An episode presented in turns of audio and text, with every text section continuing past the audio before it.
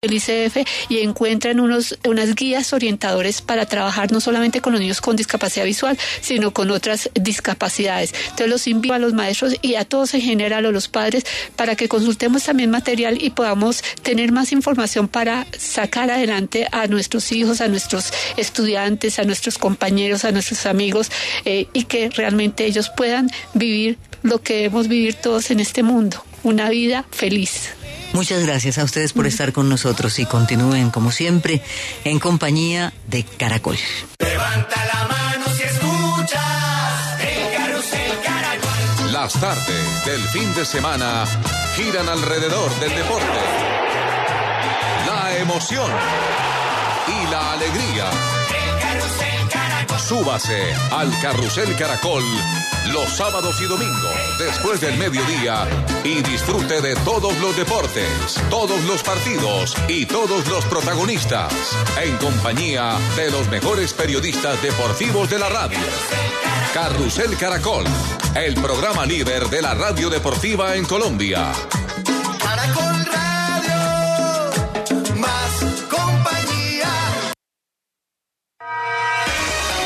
Última hora Caracol. Dirige Diana Calderón. 11 de la mañana, dos minutos. El Centro Democrático expulsó a uno de sus militantes que de manera brutal golpeó a un adulto mayor. El caso ocurrió en norte de Santander, informa Eduardo Galeano. Profe, indignación y revuelo continúa causando el video en donde se observa al ex candidato a la Asamblea Norte de Santander, Jesús Alfonso López, golpeando fuertemente a don Silfredo Patiño, 83 años, a quien los médicos dieron una incapacidad superior a los 30 días. Mientras tanto, desde el Centro Democrático se llamó la atención a sus miembros al respeto por los ciudadanos. Mila Patricia Romero, coordinadora del partido en Norte de Santander. La actitud del señor pues es totalmente reprochable. El Centro Democrático ha sacado un comunicado en el que lo expulsa como militante, ya que pues no tuvo la curul ni ocupa ningún cargo dentro del directorio del municipio de Ocaña. Pues la familia de la víctima interpondrá acciones legales contra Jesús Alfonso López, de quien se desconoce por ahora su paradero. Mientras tanto, el adulto mayor será desplazado a Bucaramanga para la asistencia especializada que requiere por los golpes recibidos. Gracias, Eduardo. La Armada Nacional rescató a ocho buzos, quienes estuvieron varias horas flotando cerca de Providencia. Alexei Castaño. La operación se desarrolló Luis Enrique en cercanías de la boya de mar del canal de acceso a la isla de Providencia. Inició luego de que el propietario de la embarcación diera aviso a la Capitanía de Puerto informando el siniestro e inmediatamente una unidad de reacción de guardacostas se desplazó al lugar. Al sitio, los hombres de la Armada Nacional hallaron a los ocho buzos en situación de emergencia tras permanecer alrededor de dos horas flotando, entre quienes se encontraban siete colombianos y un finlandés. De acuerdo con las versiones de los rescatados, la embarcación habría zarpado desde el sector de Agua Dulce para desarrollar actividades de buceo deportivo y estando en el lugar del siniestro las condiciones meteorológicas empeoraron causando el hundimiento de la embarcación. Las ocho personas están sanas y salvas. Los altos precios del petróleo agudizan la situación de la refinería de Ecopetrol en Barranca Bermeja, puesto que su intervención desapareció de la agenda, de la agenda nacional, según nos informa Boris Tejada. Los mejores días de la refinería de Barranca Bermeja parecen estar cada vez más lejos, dado que la refinación de petróleo puede ser más económica en el exterior debido a los precios actuales del crudo. Héctor Fuentes, analista económico, explica de qué se trata. La refinería cada vez va a quedar en un segundo lugar, en stand-by, porque con esos precios del petróleo, la- el foco de Ecopetrol va a estar en temas de operación, no va a haber exploración y el tema de refinación se vuelve más difícil. De acuerdo a varios analistas, la refinería de Barranca Bermeja terminará haciendo una operación con las mínimas herramientas necesarias. Vamos a Armenia, donde se extreman las medidas ante el peligro de nuevos incendios forestales. John Hernández. En efecto, los 12 municipios del departamento del Quindío, debido a las altas temperaturas y a las actividades agropecuarias que relacionan las quemas forestales, registran alarma para que se presenten incendios de cobertura vegetal. Así lo dijo el director de la Unidad Departamental para la Gestión del Riesgo, Faber Mosquera, quien manifestó que por esa situación los organismos de socorro se mantienen en alisamiento preventivo para reaccionar ante cualquier emergencia. O sea, que tomen el Consejo Municipal, den labor de alerta y que las instituciones de socorro, ¿cierto? Bomberos, Cruz Roja, Defensa Civil, bueno, y las instituciones que tengan enmarcadas dentro del protocolo, pues sean activadas frente a los planes de acción. El funcionario dijo que se requiere de la colaboración de los habitantes del campo evitando realizar las llamadas quemas forestales, pues la idea es que no se salgan de control. En Pereira aseguran que de alguna manera el clima ha favorecido la piscicultura en Risaralda, nos explica Marcela Cortés. Así es, profe. Uno de los sectores que presenta menor afectación por el fenómeno Niño en la producción de peces. Este departamento que se caracteriza por tener criaderos de trucha, boca chico y tilapia ha logrado sobrevivir a este cambio climático, pues mientras más calor, más se acelera el desarrollo de peces. Eladio Arroyaba, integrante de la Asociación de Piscicultores de Risaralda, indicó que la producción durante este año crecerá en un 54%. En el departamento también se produce mucha trucha, pero se va toda para exportación prácticamente. Y el pescado de río. Lo que más ha beneficiado a los piscicultores de Risaralda ha sido la exportación de trucha a países como los Estados Unidos, pues con la alta cotización del dólar, el producto se vende a un mejor precio. Las cifras son los 232 mil visitantes que estuvieron en la Feria Internacional del Turismo FITUR en España, que cierra su 36 edición con un récord histórico de participantes. Un avión de la compañía Turkish Airlines que hacía el trayecto entre Houston, Estados Unidos y Estambul fue desviado hoy de su ruta y aterrizó en el aeropuerto irlandés de Shannon con una amenaza de bomba. Sin embargo, fue descartada la presencia del artefacto. Esta hora y durante toda la mañana ha habido operación restringida en el aeropuerto Palo Negro que sirve a Bucaramanga. Allí hay cielo mayormente nublado y densa neblina.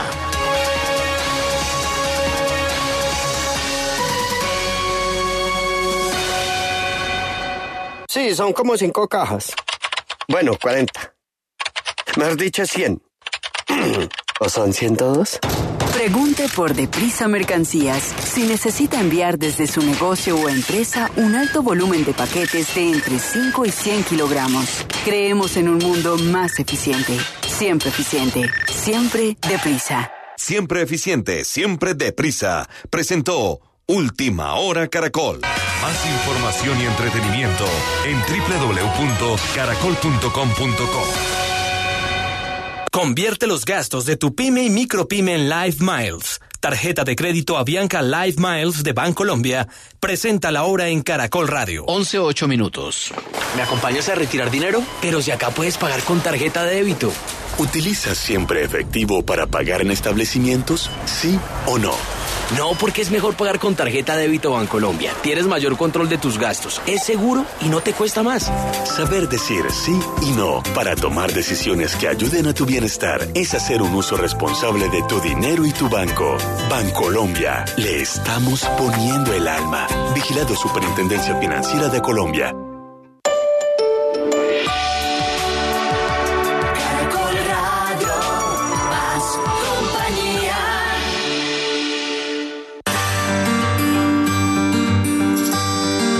Historia del mundo.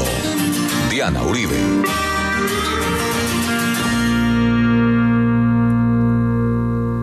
Buenas.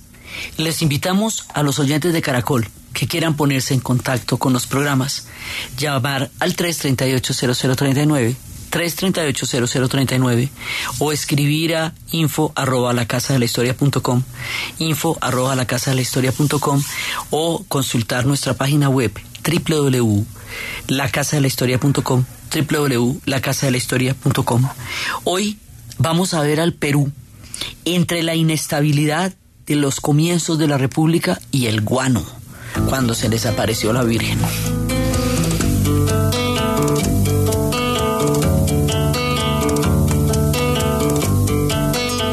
Puentecito escondido entre follajes y entre añoranzas. Puentecito sin río sobre la herida de una quebrada. Retoñen pensamientos, tus maderos, se aferra el corazón a tus balaustres. Puentecito dormido y entre el murmullo de la querencia abrazado al recuerdos, barrancos y escalinatas, de los suspiros. Quiero que guardes en tu grato silencio mi confidencia. Es mi puente, un poeta que me espera. La vez pasada estábamos viendo el proceso de independencia del Perú y estábamos viendo que es un proceso bastante atípico con respecto al resto del continente porque ellos son la sede, el lugar donde tiene su posibilidad histórica la independencia porque todo el poder que existía del virreinato estaba concentrado en Lima. Y en ese momento el virreinato era Sudamérica. Entonces, estábamos viendo cómo después del proceso tan brutal de la reconquista que se dio en la Nueva Granada y que y en Chile y de la manera como tocó volver a hacer otro envión tan grande después del movimiento de juntas y cómo ya va a haber una serie de definiciones militares y esas definiciones van a llevar a todas las batallas y como San Martín decía que mientras hubiera españoles en Lima el imperio no se había acabado, que todo el poder estaba concentrado allá y cómo una vez que se juntan los ejércitos del norte y los ejércitos de, de los Andes se van a encontrar en sándwich allá alrededor del Perú y se van a definir en las batallas de Junín y Ayacucho y la revolución de Riego, que es la que divide a los españoles en la península alrededor del juramento que Fernando VII incumplió de confirmar la constitución de la Pepa hace que haya una división en las tropas que nunca saldrán en la tercera oleada que hubiera salido desde, desde la península ibérica y que también dividen a las tropas en el Perú. Entonces, que toda esa cantidad de circunstancias al mismo tiempo hacen que el proceso de independencia se complete, pero ese no es el proyecto del Perú originalmente, sino es un proyecto al que el Perú se une, entre otras cosas, porque tiene lugar en su territorio. O sea, no es lo mismo, digamos, como toda la gesta que se hizo desde el norte y desde el sur, todo el proyecto continental, sino que es que ese es la sede del virreinato. Allá es donde se define en últimas todo lo que pasó y todas las batallas, habíamos visto la vez pasada, son secuenciales para entrar a ese punto de definición que es el virreinato de Lima. Entonces una vez que eso pasa, ya bueno, se fueron los españoles. ¿Y ahora qué? Entonces aquí este problema lo vamos a ver en toda la América, porque igual que el proceso es de todos nosotros, también los procesos que van a continuar son comunes a todos nosotros. Tú y yo, ¿qué venimos siendo? Entonces, ¿aquí qué pasa? Estamos hablando de un virreinato que era un poder centralizado, completamente vertical y jerárquico, dirigido única y exclusivamente a poder mantener la estructura imperial de España en ultramar. Entonces todo iba para el rey y estaba la real audiencia y estaban los oidores y todo eso, y los relatores. Entonces no va a haber ni rey, ni real audiencia, ni oidores, ni relatores. La estructura administrativa se rompe porque ya no existe esa administración. Aquí hay un cambio de baraja, ¿sí? Cambió todo el orden mundial, cambió toda la jugada. Y lo que vamos a hacer en la América no se ha hecho en ninguna parte. No ha habido repúblicas desde la época de los romanos. Entonces todos los pueblos que se inventaron las ideas de la república, todos los que se inventaron estas ideas de la ilustración y de la separación de los poderes y todo eso, están en este momento bajo, bajo imperios y monarquías. En Francia se restauró y en España también. Entonces, a la hora del té, lo que nos dicen es, mire, tome estas ideas y ver qué se le ocurre hacer con ellas. Sí, porque todo el mundo sueña con ellas, pero nadie las ha puesto en práctica y se da la idea de un nuevo continente que surge que las va a poner en práctica. Pero no es un continente, digamos, con una estructura administrativa única, sino que es que esto es un reguero de países. Entonces, ¿cómo nos vamos a poner de acuerdo aquí? Por eso va a haber todos estos intentos de la Gran Colombia, de los pueblos unidos del Río de la Plata, en un momento más adelante el resultado de todo esto también será el experimento de la Confederación Peruano-Boliviana, que finalmente va a durar tres años, pero que también es otra manera de responder preguntas. Entonces, aquí hay muchas preguntas que responder. Por eso la inestabilidad de todos nuestros pueblos al otro día después de la independencia es enorme. Primero, arrasados, porque después de tantos años Después de que termina la guerra no hay nada, no hay producción en el campo, no hay nada porque todo el mundo estaba peleando para la independencia.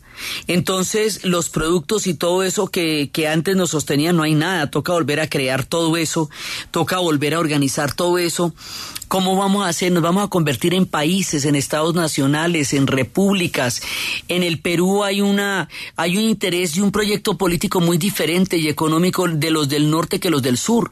Los del norte que tienen su centro en Lima, quieren un régimen proteccionista, porque además tienen, a partir del Callao, tienen temor de toda la manufactura inglesa durante la industrialización que arrase con una tierra que, con unos recursos que apenas se están generando, mientras que los de abajo, que son comerciantes, eh, tienen una idea mucho más eh, de libre cambio, de apertura de puertos y de comercio con Chile también, porque Chile era con el que comerciaban fundamentalmente. La historia de estos dos pueblos va a estar totalmente unida por una cantidad de factores de amor y odio y de vicisitudes y cosas, pero la historia los va a poner a tener que caminar transitar caminos comunes. Pero el asunto es que, bueno, ¿qué vamos a hacer con todo esto? Entonces vienen las preguntas, las mismas preguntas que nos hicimos nosotros. ¿Serán federalistas? ¿Serán centralistas? Es que todavía no está escrito el manual de las repúblicas recién independizadas de un gobierno de ultramar, de un imperio que duró 500 años. Eso no se ha escrito, ¿me entiendes? Eso lo estamos escribiendo por primera vez. ¿Serán laicos o serán religiosos? Ahí es cuando tomamos la decisión de que el idioma va a ser el español, porque a pesar de la gran cantidad de lenguas indígenas, el idioma unificador era el español. Se tomó la decisión de ser católicos, lo cual quiere decir que los nuevos gobiernos van a tener eh, un acuerdo con el Vaticano, que es lo que se llama el concordato, para ver cómo se va a dar la situación de la Iglesia, ahora que el imperio español no detecta el poder de la Iglesia, sino que la Iglesia empieza a tener un poder propio e independiente que depende del Vaticano. O sea, toda la estructura de, la colonia desaparece con la independencia y hay que volverse a inventar los países. Entonces, hay cosas con las que no se hizo una ruptura. No se hizo una ruptura con el régimen jerárquico colonial a nivel mental, o sea, no a nivel político. Sí, España se fue y ya, ya no manda acá ni nada de eso pero todo ese sistema de jerarquías, de, de noblezas y de abolengos y de todas esas cosas que caracterizaron la cultura española durante la época del imperio, siguen existiendo en la mentalidad de los criollos una vez más allá de la independencia, lo que quiere decir que aquí va a haber una soberanía, pero de una élite, de la nobleza. Eh, va a haber una élite que, detente el poder que es la que estaba debajo de los peninsulares y que ahora hace todo el proyecto y, se va a quedar con el poder. Esto quiere decir que los pueblos, digamos, los pueblos indígenas, eh, los pueblos afro, estos, todos estos pueblos van a quedar eh, un poco a la sombra de este poder de soberanía. O sea, porque ya de aquí para llegar a ser ciudadanos tendrán que ser, bueno, más adelante hombres casados, eh, de mayores de 28 años que tengan propiedades. O sea, el término de ciudadanía en todas partes, no solamente en América, estaba lleno de restricciones y precisamente los derechos y las libertades han consistido en ir eliminando cada vez más trabas y tapujos para que todo el mundo pueda ser ciudadano. Pero eso tomará par siglos, ¿sí? Pues imagínense que acá, pues eso, eso se va a demorar muchísimo. Para que las mujeres puedan votar en Colombia va a ser en 1957, o sea, estamos a un siglo y medio antes de que eso sea. Entonces, las élites rurales se empoderan de las regiones. Y también hay figuras militares que debían su prestigio de haber cabalgado con Bolívar, o sea, ¿de dónde vamos a sacar como los nuevos héroes? Entonces ellos cabalgaron con Bolívar y al cabalgar con Bolívar eh, se hacen acreedores a ser los caudillos del nuevo proyecto del Perú. Entonces eh, empieza a ver, digamos, los intereses del norte y del sur. Empiezan a plantear eh, estrategias económicas y políticas distintas. Le digo la del proteccionismo con respecto a la del libre cambio. Estos diferentes intereses, esta que además eran todas las ideologías de la época, van a terminar más adelante formando partidos políticos. Entonces los conservadores querían un Estado centralizado, con unas políticas proteccionistas y querían mantener el orden colonial en términos de la estratificación social que existía durante la época de la colonia española. E, inclusive hubo hasta más adelante momentos en que hubo una reacción contra los emigrantes que fue fuerte en esa época. Los liberales, en cambio, querían un Estado liberal, querían federal, querían libre comercio, querían eh, restricción de derechos corporativos, es decir, apertura de una cantidad, o sea, que no quedara eh, tan supremamente cerrada la administración del poder, querían movilidad social, mm, querían libre empresa, eh, y era la época del liberalismo económico.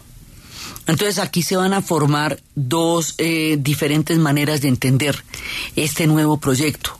Y esto es común a todo el continente. Este debate lo tenemos en Buenos Aires, lo mismo que en Chile, lo mismo que en Montevideo, lo mismo que en Santa Fe de Bogotá, o en Cartagena, o en, o en, en- en México, ya después en México también que lo vimos en su época, porque son las preguntas del nacimiento de un continente en cuántos países nos vamos a dividir, administrativamente cómo quedamos, esos países desde dónde se van a mandar. Acuérdense que cuando hicimos la Gran Colombia, eso no se sabía si el centro iba a ser Caracas, Bogotá o Quito. Entonces, después cuando se haga la confederación, no se sabe si el centro va a quedar en, pues, en, La Paz o en Cusco o así. ¿Me entiende? Los centros de poder, lo que hacía que los, pues, los pueblos del Río de la Plata tampoco estuvieran convencidos de que los mandaran desde Buenos Aires y por eso insistían en la banda oriental del Uruguay. Todo esto es un gran proceso. Y es un proceso que también se tiene que entender a nivel colectivo porque es resultado de lo mismo, del nacimiento de un continente. Entonces esta inestabilidad que tienen los peruanos a comienzos de- del proceso posterior a la independencia es inherente a los procesos de- de- posteriores a las independencias. Ellos terminan su independencia en 1824, nosotros la terminamos en 1819, los chilenos en 1818, los argentinos en 1816. Entonces, ya algunos tenían algún esquema, algún bosqueo, lo que no salvó a nadie de las guerras civiles en términos generales. Argentina se gastó medio siglo en guerras civiles, nosotros también. Aquí más que guerras civiles lo que hubo fue golpes de Estado. O sea, más que un levantamiento era un reconocimiento o no del Estado, un reconocimiento o no de las votaciones, un reconocimiento o no de los estatutos que se estaban intentando montar. Entre 1824 y 1840 hubo seis constituciones. A eso me refiero con inestabilidad política. O sea, no había todavía cómo cuajar el proyecto, no solo por lo nuevo, sino porque era totalmente empezar desde cero una nueva proyección de país. Entonces, esas mismas preguntas que nos estamos haciendo nosotros se las están haciendo los peruanos y todo el resto del continente, que es lo que pasa el día después de la independencia. Entonces, la primera etapa es respondiendo preguntas, negociando qué vamos a hacer, cómo vamos a hacer, cómo vamos a poder mantener la economía. La economía se tiene con una gran cantidad de impuestos, de dónde van a sacar la plata para los impuestos, cómo van a poner a producir a las personas para que se puedan dar impuestos, porque eso antes lo sostenía la corona. Con los impuestos sí, pero la corona. Ahora ya no existe la corona. Entonces, todo hay que volverlo a replantear. Esa es la primera etapa del temprano Perú, como es la primera etapa de la temprana América Latina. La búsqueda de un camino político, económico, administrativo, de la formación de una clase dirigente, de la administración de una soberanía, de las cosas que quedaron del orden colonial, ya no en la política, sino en la mentalidad de, de una manera de gobernar que fue, un, que fue nuestro referente durante 500 años. Todas estas preguntas se las están haciendo los peruanos.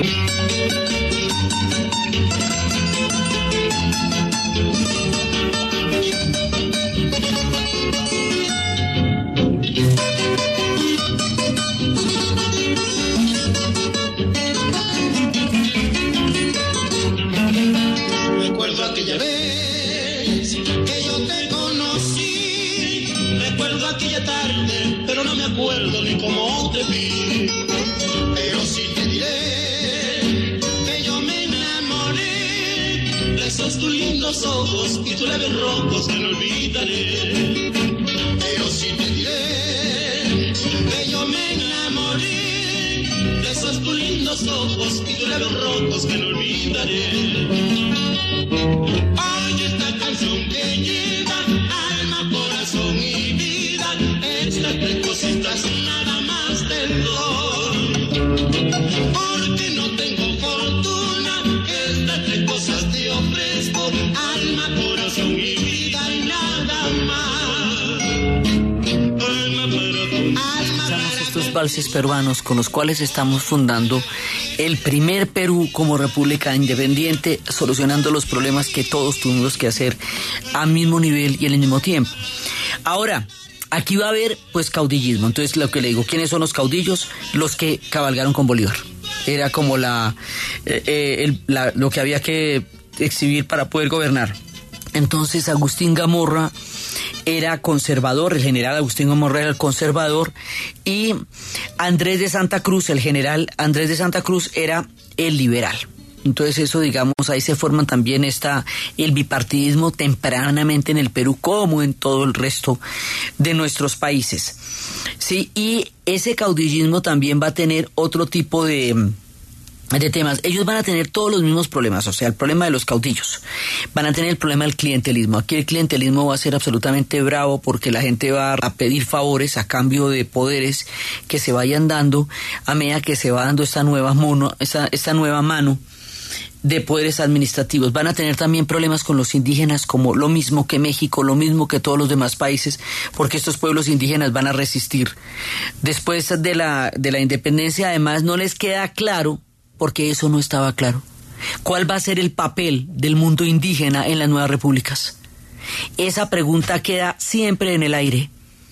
Y esa pregunta va a ser una de las cosas que genere una gran cantidad de tensiones y de problemas sociales hasta nuestros días, pues porque, o sea, lo que les digo, en Colombia el mundo indígena se vino a reconocer constitucionalmente en la constitución de 1991, es decir, se nos terminó el siglo XX sin tener esto todavía claro, sino hasta el final.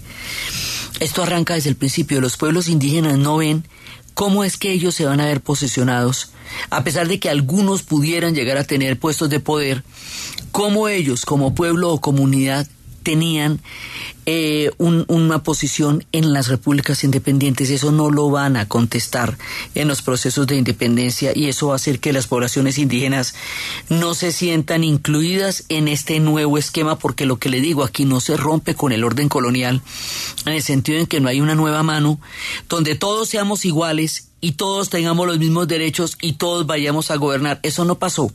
Y eso no estaba pasando tampoco en ninguna otra parte del mundo. O sea, esto no, esto, estas cosas se, se fueron dando a partir de una gran cantidad de luchas sociales. Entonces, eh, esta era la época del Código Napoleónico también, que en una eh, eh, que eventualmente se terminó enfrentando, se terminó implantando. Eh, es la época de, de, la definición de fronteras. Entonces, cómo se van a definir las fronteras frente a las zonas que tienen que ver con Chile. Y esa definición de fronteras es lo que va a llevar después a la Guerra del Pacífico y a la separación, ya después a la existencia de Bolivia. El Alto Perú se volverá otro país que se llama Bolivia y, y tiene otra historia, pero va a tener también una, una historia muy cercana a la del Perú y en algún momento quisieron ser la confederación eh, lo que va a ser la Confederación Peruano-Boliviana para volver a juntar esta, estos dos pueblos que hasta esta parte de nuestro relato siempre fueron uno solo. Por eso hablábamos de Perú y Bolivia siempre.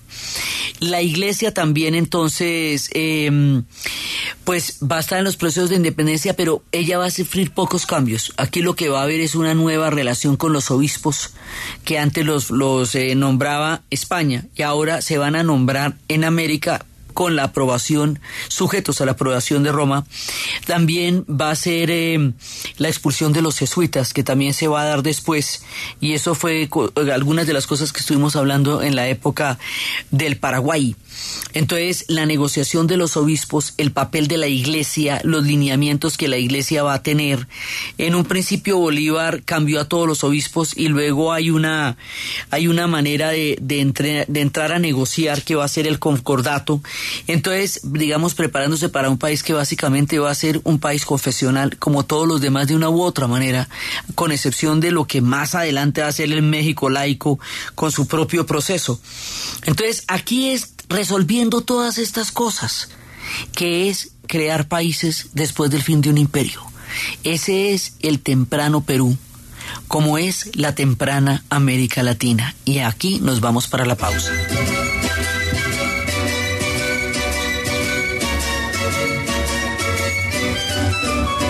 No te asombres si te digo lo que fuiste, un ingrato con mi pobre corazón. Porque el brillo de tus lindos ojos negros alumbraron el camino de otro amor. Y pensar que te adoraba tiernamente, que a tu lado como nunca me sentí. Y por esas cosas raras de la vida, sin el beso de tu boca yo me vi. Amor de mis amores, dueño mío, que me hiciste que no puedo conformarme sin poderte contemplar. Ya que pagaste así mi cariño tan sincero, solo conseguirás que no te nombre nunca más. Apetifor, producto natural. Apetifor mejora tu apetito. Apetifor mejora el apetito en niños y adultos. Calidad Natural Freshly. En productos naturales la primera opción. 11 de la mañana, 31 minutos. Punto naturista. Gracias. ¿Tiene Digestar Jalea con acción laxante, suave, blanda y placentera de Laboratorios Natural Freshly? Sí, señora. Tenemos la línea Natural Freshly. Digestar Cápsulas Forte y Digestar Fibra. Para otras afecciones, Apetifor, Venas Full, Gasof y Finacid. ¿Y Freshly Pause cápsulas y Fibofor Fibra con probióticos? Naturalmente. Natural Freshly. Tratamientos científicos con productos naturales. En productos naturales, la primera opción. Con el sello del Instituto Farmacológico Botánico. Última hora Deportiva Caracol. Hoy en el Estadio Jaime Morón de Cartagena finalizará el cuadrangular amistoso del Carmen de Bolívar, que se desarrolló como preparación para cuatro equipos del fútbol colombiano. A las 4 de la tarde Real Cartagena enfrentará a Envigado y a las 6 de la tarde Junior a Alianza Petrolera. El portero del equipo barranquillero José Luis Chunga y la evolución en esta pretemporada. Son sesiones de trabajo fuerte que se han hecho en esta pretemporada y la gente tiene que entender que, que estos partidos sirven para, para, para soltar todo ese trabajo que se ha venido realizando. El equipo poco a poco se vaya encontrando y esperemos que en las primeras fechas el equipo de ese fútbol que la gente está acostumbrada a ver a Junior. En la primera fecha de la Liga Águila, Junior enfrentará al Atlético Huila, Alianza Petrolera visitará al Atlético Nacional y Envigado jugará ante la Equidad. Y Real Cartagena en el torneo de la Primera B comenzará ante Leones. Izquierdo en marca del Atlético, muy bien Godín. Tiró al piso. Recortó juego, Oblak sacando en largo, buscando Jackson la primera acción, Rami que lo anticipa, cae para Cristóforo, entre dos, luchando, terminó perdiendo, Vieto que se lleva la pelota, pescó en Río Revuelto, el balón en la mitad del terreno por banda izquierda, la hizo muy bien Ferreira. Y a esta hora se cumple el partido entre el Atlético de Madrid y el Sevilla por la Liga Española, fecha número 21. En estos momentos ingresó el colombiano Jackson Martínez, que reemplaza en el terreno de juego a Saúl Níguez. Así que el colombiano ya tiene la oportunidad de aportar por ahora en este compromiso que Diego Simeone quiere ganar. De hacerlo, pues retomará otra vez el liderato que parcialmente tiene el Barcelona y llegaría a su victoria número 100. Mientras tanto, en la liga inglesa, el Arsenal pierde en casa 1 por 0 frente al Chelsea. Diego Costa fue el encargado de marcar la anotación. Más información en deportescaracol.com y en Twitter, arroba caracoldeportes. Efecti, más de 5.000 puntos de atención en 930 municipios, presenta la hora en Caracol Radio. 11 de la mañana, 34 minutos. Las grandes marcas están con el líder. Claro, Dupré, Dani Venta Directa, UNE, ETV, Comeva, Banco WWB, Credivalores, Finamérica y más de 500 convenios de pago a nivel nacional. Cualquier colombiano tiene un efecto cercano para darle la mano. Vigilado Mintic. Caracol Radio, más compañía. Historia del mundo de Caracol Radio. Con Diana Uribe.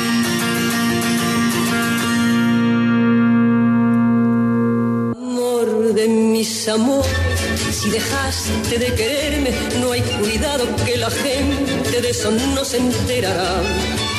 Que gano con decir que tu amor cambió mi suerte, se burlarán de mí, que nadie sepa mi sufrir.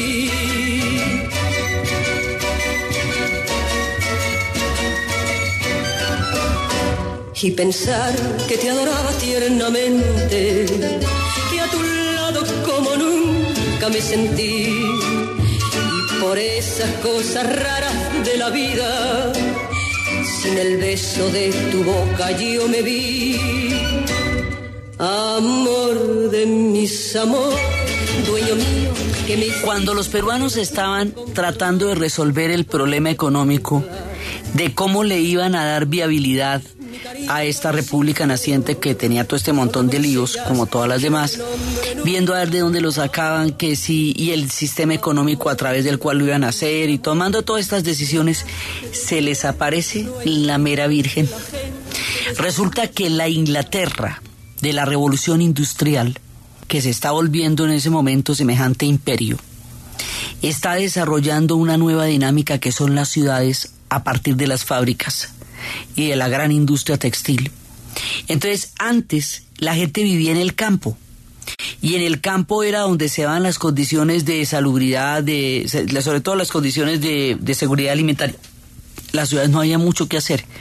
Pero con la revolución industrial, con las fábricas, las ciudades se llenan de una gran cantidad de población.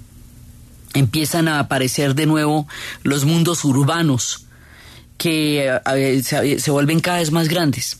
Esta cantidad de trabajadores que están en las fábricas inglesas requieren muchísimo alimento de parte de los campesinos. O sea, hay que alimentar a una población creciente. La explosión demográfica en esa época es enorme.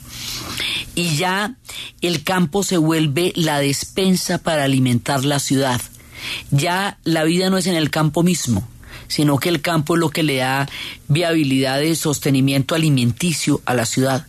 Entonces, que los campos sean fértiles, que la agricultura sea muy productiva, se vuelve un interés fundamental para los ingleses porque de eso depende la sostenibilidad del proyecto industrial, de la seguridad alimentaria, porque las fábricas producen todas las manufacturas que venden por el mundo entero y el monopolio se va dando a base de la venta de estas manufacturas y todo lo que usted quiera, pero ahí en las fábricas no se produce la comida, la comida se produce en el campo. Entonces, para poder producir una gran cantidad de comida, hay que optimizar las condiciones de los campesinos y de la, y de la agricultura entonces va a haber un recurso viejo como la moda andar a pie, milenario, los incas lo conocían, lo utilizaban como fertilizante, pero cuando llegaron los españoles, como los, los españoles ponen, los europeos en general ponen una especie de planilla, de plantilla sobre lo que tenían en la cabeza por encima del mundo a donde llegaron. Entonces todo lo que no conocen, no saben cómo es, no se lo comen, todas las prácticas que no son suyas no, no, no las entienden. Entonces el guano no lo van a utilizar como fertilizante. Los españoles, por lo tanto, va a quedar un tanto en el olvido, mientras que en la época de los incas el guano sí era utilizado con todo su poder de fertilizar. ¿Qué es el guano? Resulta que por la corriente de Humboldt, estos tienen una pesca impresionante como ya lo hemos visto. Y esta pesca impresionante atrae una gran cantidad de aves, una enorme cantidad de aves que están a todo lo largo de la costa pacífica del Perú. Resulta que esas aves tienen un excremento y ese excremento acumulado durante siglos y siglos y siglos y siglos es un fertilizante poderoso y eficaz para la agricultura, es el guano y ahora van a requerir toneladas y toneladas de guano. Entonces Perú pasa lo que los peruanos dicen de mendigo a millonario, porque pasan de toda la crisis fiscal que van a atravesar después de la independencia a una mega super ultra recontra bonanza, porque es que se calcula, esta bonanza va de 1840 a 1870. Ya habían tenido la bonanza de Potosí en la época de la plata, pero eso también se acaba. Sí, y era en tiempos del imperio. Ahora, en tiempos del Perú independiente, viene la bonanza del guano. Cuando les digo que estamos hablando de la bonanza del guano, estamos hablando de entre 1840 y 1870, 11 millones de toneladas de guano. Millones de toneladas de guano se sacaron del Perú. Eso requería una gran cantidad de mano de obra, una impresionante cantidad de gente sacando el guano de las rocas, metiéndolo en carritos y llevando los carritos a otra cosa que se está desarrollando en esa época, los ferrocarriles, que por supuesto son ingleses. Entonces todo esto es para alimentar el proceso industrial de Inglaterra. El proceso industrial de Inglaterra lo alimentan desde, de muchas formas muchos pueblos, uno de los cuales es el guano peruano. Entonces esto les va a dar una mano de billete, la cosa más impresionante, y van a vivir una bonanza como la que tuvieron en la época de la plata del Potosí.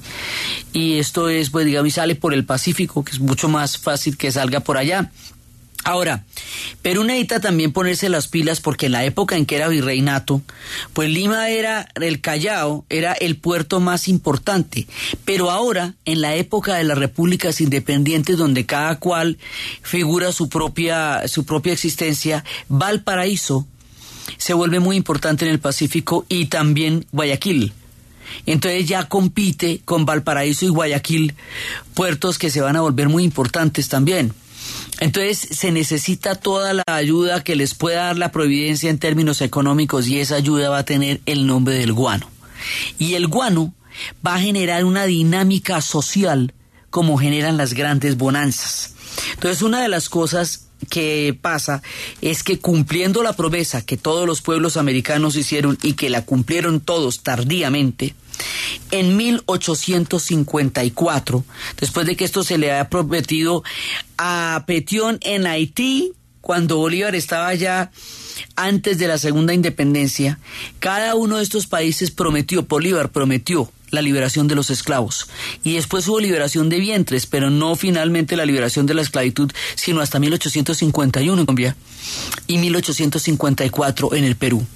Entonces, en 1854 se cumple la vieja promesa que había pedido Haití desde 1812, que se mire cuánto tiempo después en el caso de Colombia y Perú, ni hablar del Brasil que tuvo otro proceso y que en su momento vimos que terminó la esclavitud en 1887, que ya fue, digamos, 80 años más de esclavitud, o en Cuba, donde la esclavitud se acabó después en 1898, cuando ya se independizan de España, poco tiempo después.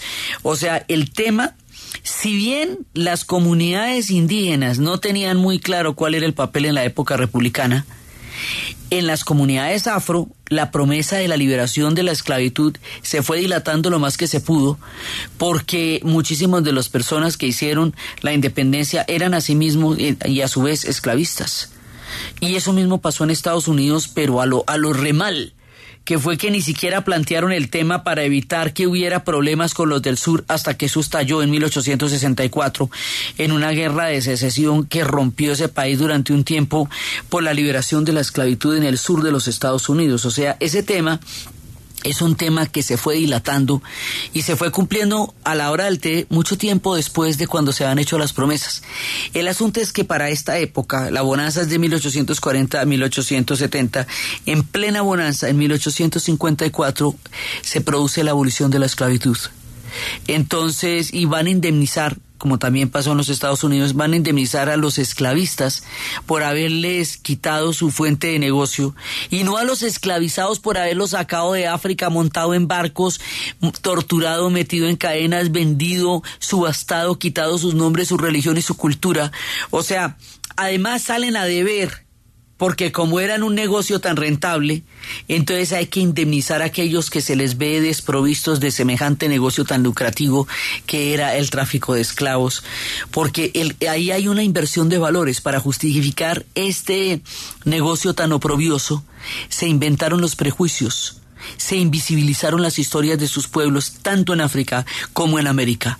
Tanto así que todavía hay muchos problemas para visibilizar la historia del Perú negro. Hay un Perú negro y siempre lo ha habido desde la llegada del tráfico de la esclavitud y es un Perú invisible que está debajo de todas las, las otras matices del Perú, pero lo hay y es visibilizarlo es una parte importante de la tarea histórica. Entonces, en esta época se va a producir la liberación de la esclavitud y se va a producir, bueno, una, un, un nuevo ordenamiento poblacional en la estructura productiva de los peruanos a partir de esta decisión y esta decisión que era una promesa antigua se vuelve se cumple en este momento y empieza el tiempo y la, la posibilidad de un Perú sin esclavos desde el punto de vista del comercio, del terrible y criminal comercio triangular.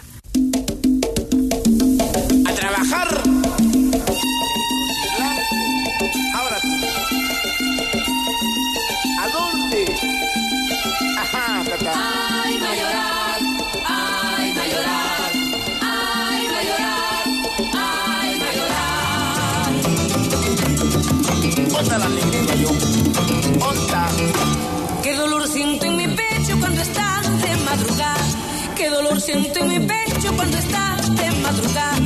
El mayoral con su reto no nos deja descansar. El mayoral con su reto no nos deja descansar. De las 4 de la mañana hasta que el sol se va a ocultar. De las 4 de la mañana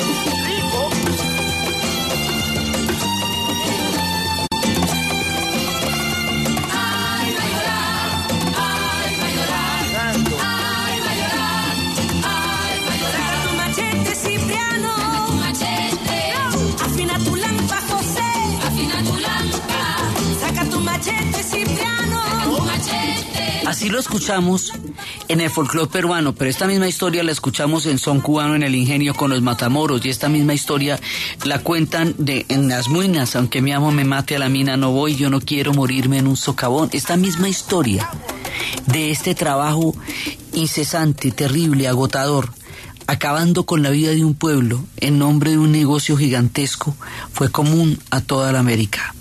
Y también va a suceder en el Perú.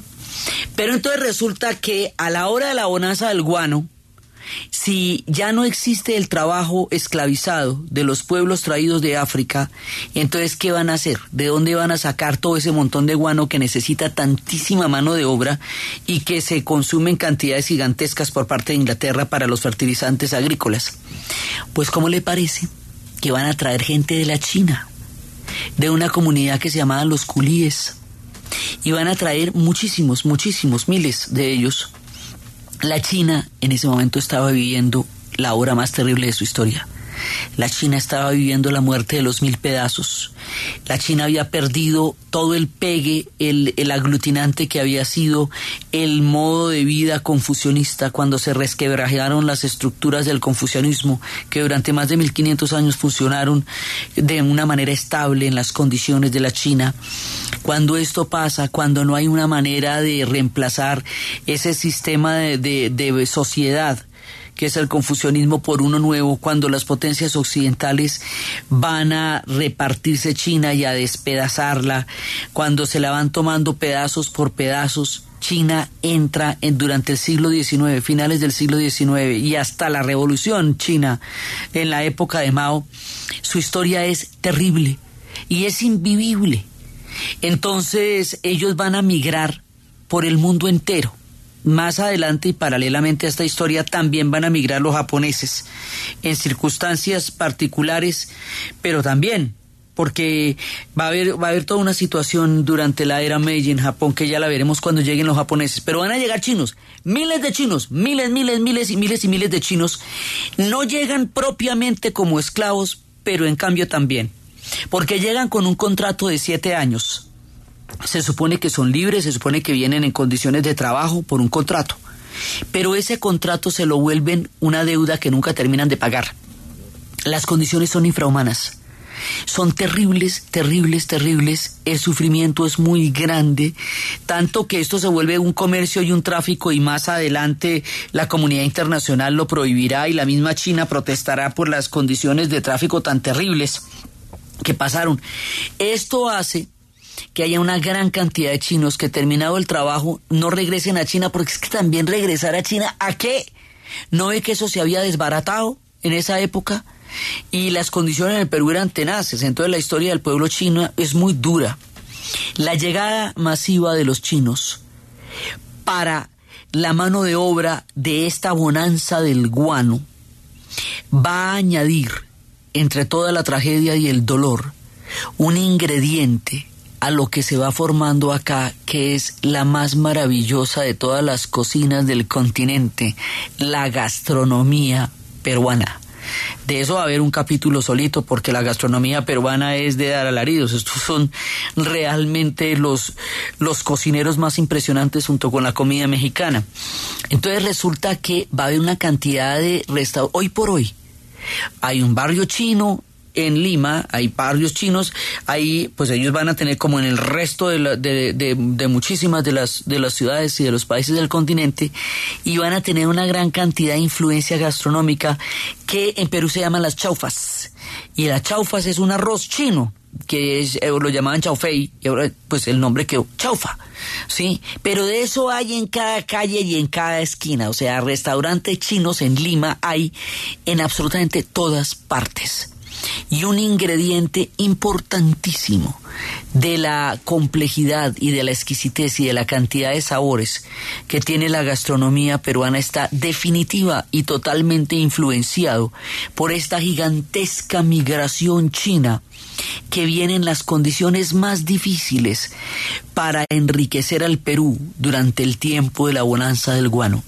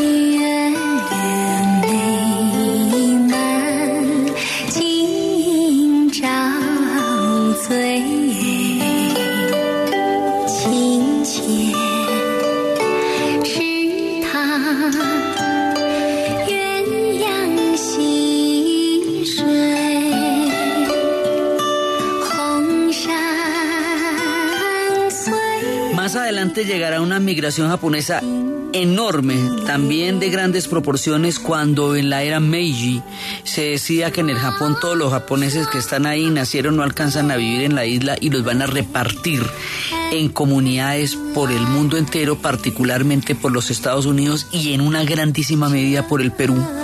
Grandísima, de ahí es de donde vendrá en el futuro Fujimori y su hija que se presenta a la presidencia de las migraciones de los japoneses. Entonces aquí va, eso, pasa más adelante, pasa más adelante con la era Meiji. Ahorita en la época del guano llegan los chinos. Entonces, el mundo de los incas, más el mundo de los españoles, más el mundo africano, más el mundo chino, le va dando nuevos ingredientes a la gastronomía peruana que lentamente se va cocinando en estos avatares de la historia a partir de la llegada de esa gran cantidad de pueblos que se van mezclando y van dejando en los sabores sus huellas más duraderas y más maravillosas en la historia actual del Perú. Entonces los chinos no son esclavos porque ya la esclavitud no existe, pero en cambio también sí porque las condiciones son sumamente complicadas y van a estar durante la época. ¿Se acuerda que los chinos también llegaron al Canadá, al Canadá a construir el ferrocarril? ¿Se acuerda? que lo estuvieron allá también metidos. ¿Se acuerda que los chinos también llegaron a construir el ferrocarril en los Estados Unidos? Que fue cuando unieron el Pacífico con el Atlántico, que no había quien se le midiera eso porque el trabajo era tan duro, tan duro, tan duro que nadie se le medía y los chinos lo hicieron. Pues construyeron el ferrocarril de Canadá construyeron el ferrocarril de los Estados Unidos. Más adelante tendrían una importancia muy grande la construcción del canal de Panamá, tiempo, tiempo después.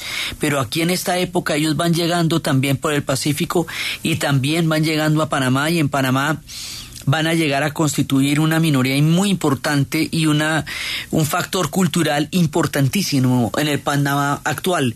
O sea, las comunidades chinas van moldeando también una parte de la historia de nuestro continente por la vía del Pacífico.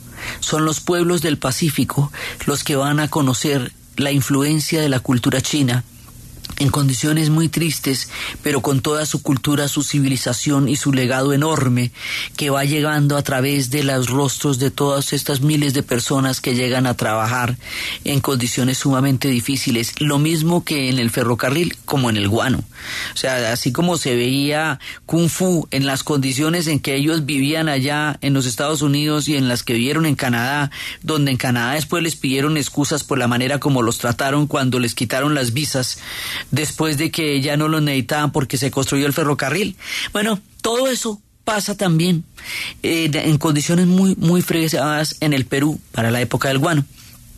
La bonanza del guano, como todas las bonanzas, se va a terminar.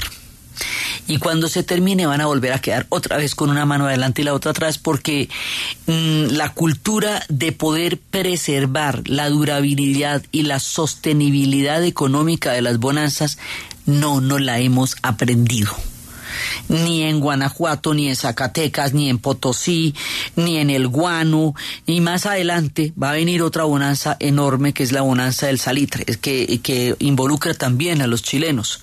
Esa es otra historia. Pero la manera como se viene la siguiente bonanza, la del salitre, la Confederación Peruano-Boliviana, y lo que va a hacer desde el punto de vista peruano, la guerra del Pacífico, es lo que vamos a ver en el siguiente programa.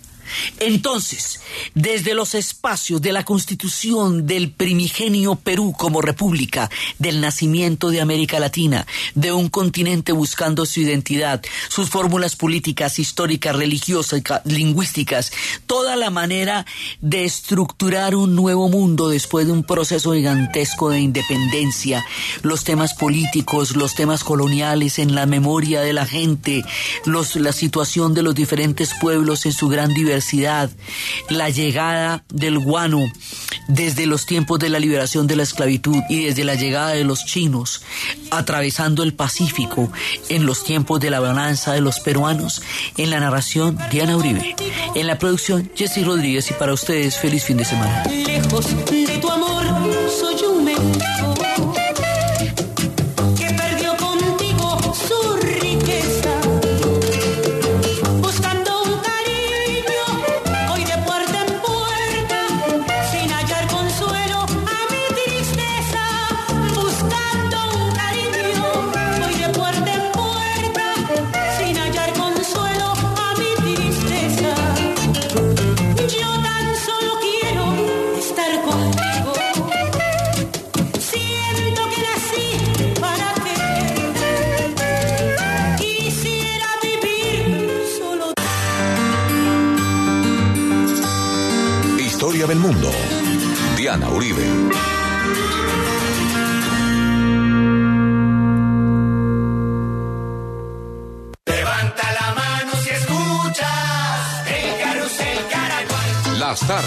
Del fin de semana giran alrededor del deporte. La emoción y la alegría. El. Súbase al Carrusel Caracol los sábados y domingos después del mediodía y disfrute de todos los deportes, todos los partidos y todos los protagonistas en compañía de los mejores periodistas deportivos de la radio. Carrusel Caracol, el programa líder de la radio deportiva en Colombia.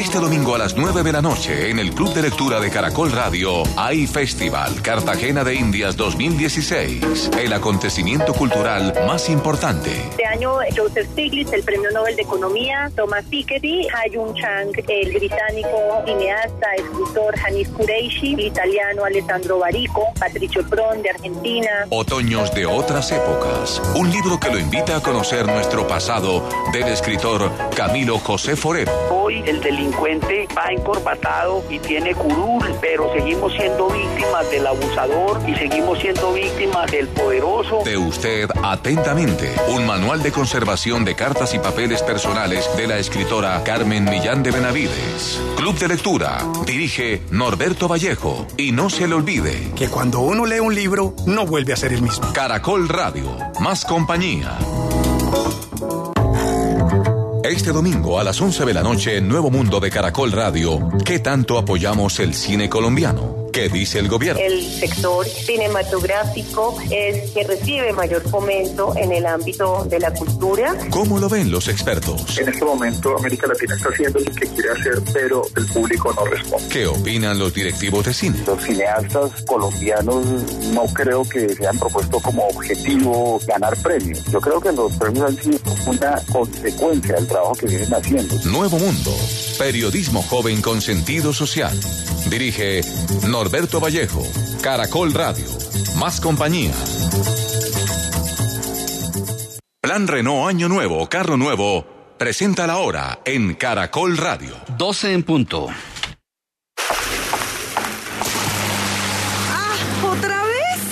Año viejo fue incómodo por no tener carro, comienza este año estrenando un Renault con el plan Año Nuevo, Carro Nuevo. Tasas desde el 0% de interés, SOAT y seguro todo riesgo incluido por un año. Aplican condiciones y restricciones. Mayor información www.renault.com.co. Almundo.com. Vacaciones en serio. Presenta en Caracol Radio. Última hora Caracol. Todo lo que pasa, pasa en Caracol Radio. En Caracol Radio, el noticiero del mediodía.